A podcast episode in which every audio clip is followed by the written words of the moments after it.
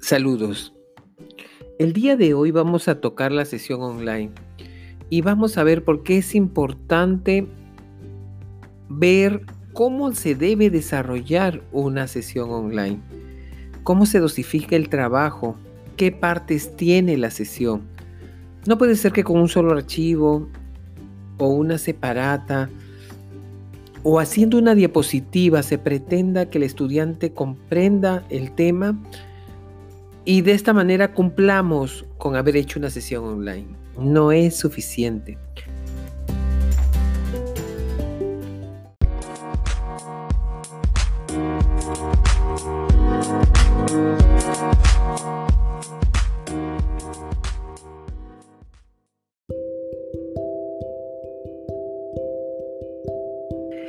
Dentro de las herramientas virtuales existe un bagaje de material que podemos utilizar.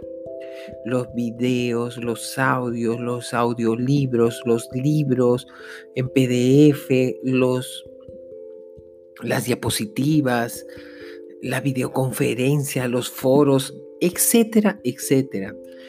Esto nos puede ayudar a interactuar con el estudiante, nosotros los docentes, y también entre ellos poder interactuar, sacar conclusiones, ver, hacer resúmenes, ¿no?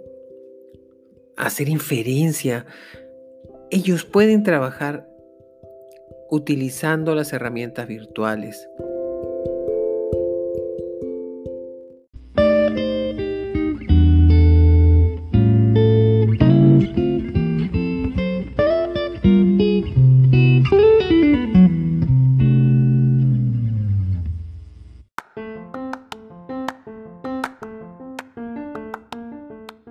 Toda sesión tiene partes y vamos a ver esas partes en esta parte del curso, valga la redundancia.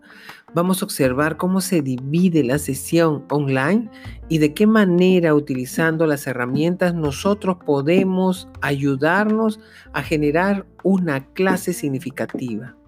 De qué manera podemos desarrollar las competencias considerando los estilos de aprendizaje de los estudiantes. Esta sesión que vamos a desarrollar el día de hoy la sesión online